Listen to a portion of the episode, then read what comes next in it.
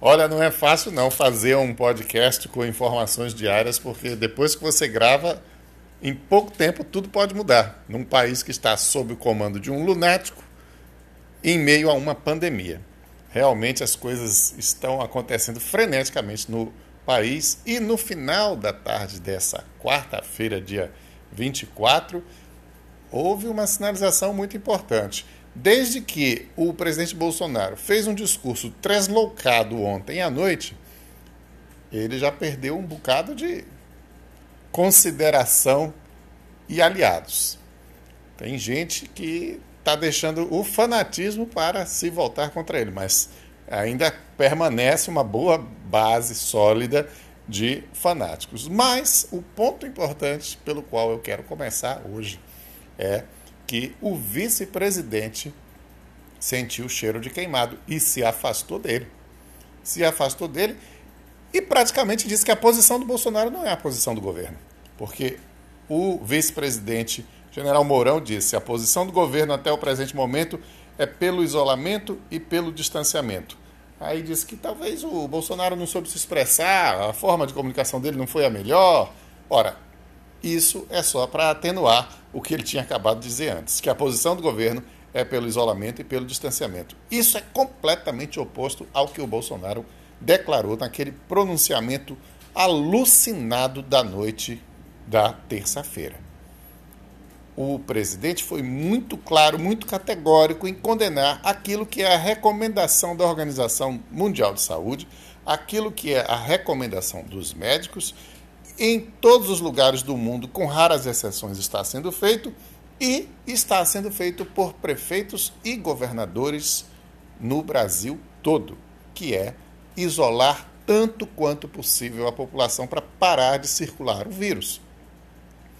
Das duas, uma. Ou ele acha que tudo isso é uma grande conspiração contra ele, para a economia ficar arrasada e ele não conseguir vencer a eleição, e por isso estão determinando esses bloqueios, que é claro que vai prejudicar sim a economia, mas não há outra alternativa. Pelo menos essa é a recomendação universal do momento. Ninguém está fazendo nada para implicar com ele, não. Muito pelo contrário, isso é desgastante também para os governadores. As pessoas que estão sem obter sua renda vão a cada dia mais ficar irritadas e pressionar para que se faça uma, algum possam voltar às ruas, voltar ao trabalho. Mas ou ele acha que isso é uma grande conspiração contra ele, ou então ele quer mesmo que todo mundo vá para a rua, que todo mundo se contamine. Porque. É, e, e quanto pior, melhor para ele. Porque o presidente Bolsonaro sempre agiu nessa linha mesmo, de caos, de confusão, de briga. Hoje ele brigou com o governador João Dória, numa reunião de governadores, uma reunião por é, usando recursos tecnológicos, né, à distância. Então, ele brigou com o governador João Dória. João Dória fez uma explanação, ele não gostou e partiu, como se diz, com quatro pedras na mão para cima do governador de São Paulo. E hoje ele perdeu também o apoio do Ronaldo Caiado, governador de Goiás que sempre foi um aliado fidelíssimo da sua base. O governador Ronaldo Caiado, que é médico, depois daquele pronunciamento absurdo do presidente Bolsonaro, disse que agora não dá mais. Não dá para continuar tendo um relato. Disse que, inclusive, não vai nem falar mais com, com o presidente Bolsonaro, tentar estabelecer com ele algum tipo de diálogo, de entendimento. Quando tiver que resolver alguma coisa, vai pelos canais institucionais, porque não tem condição de manter diálogo com uma pessoa que adota a postura que o presidente adotou. Mas o presidente bateu o pé, ficou firme, passou o dia reafirmando aquilo que tinha uh, falado, anunciado no pronunciamento da noite. Diz que é preciso acabar com bloqueios, com interdições, com escolas fechadas e como sempre, provocando, brigando com a imprensa, ironizando Rede Globo Drauzio Varela. Então, as preocupações, a forma de colocar as preocupações do presidente Bolsonaro são sempre muito mesquinhas, são sempre muito pequenas, são sempre muito indignas, até seriam até indignas de um prefeito de um município qualquer do Brasil.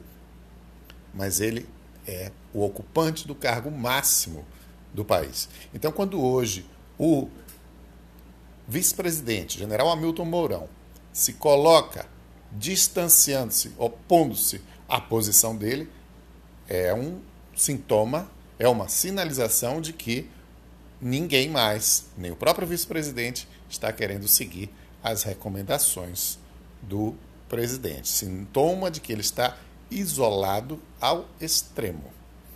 E perspectiva para ele, de fato, não é boa. E nós estamos falando, veja bem, de um momento em que o Brasil está sob o impacto do noticiário que vem de fora, sob o impacto do medo do número de casos que se multiplicam, mas as mortes em grande quantidade que são têm sido em qualquer lugar onde a doença chegou inevitáveis, com raríssimas exceções, a Coreia é uma exceção, o Japão é uma exceção.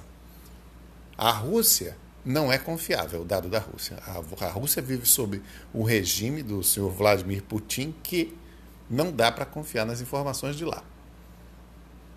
Mas Japão e Coreia, sim. A gente sabe que Japão e Coreia conseguiram controlar. Singapura também. Essas são as exceções. Mas com uso intenso de tecnologia, de testagem de pessoas, de vigilância permanente, de perseguição ali atrás de, do vírus. Está doente? Isola. Encontra qualquer um que esteja doente rapidinho, logo, antes que ele comece a espalhar, isola essa pessoa.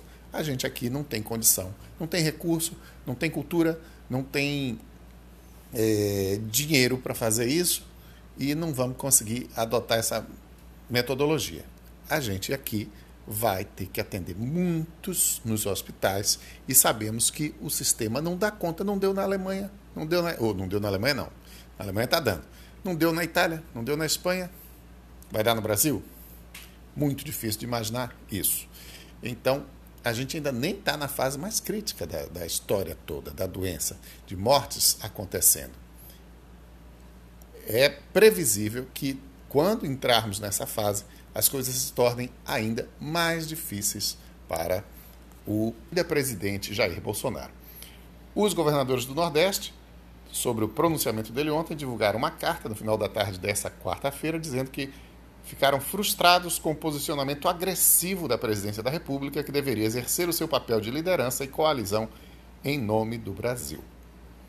Então, o quadro é bastante desfavorável para, para o presidente Jair Bolsonaro e a gente não sabe se ele resiste de fato a essa crise trazida pelo coronavírus. Embora ele aprecie a crise, embora ele goste de cultivar o caos, embora alguns desconfiem que talvez ele queira uma medida de força para tentar um golpe, é difícil imaginar o presidente Jair Bolsonaro tendo força suficiente, apoio suficiente para obter sucesso numa tentativa de assumir controle absoluto, poder absoluto. Vamos ver como caminham as coisas de hoje para amanhã e amanhã a gente volta.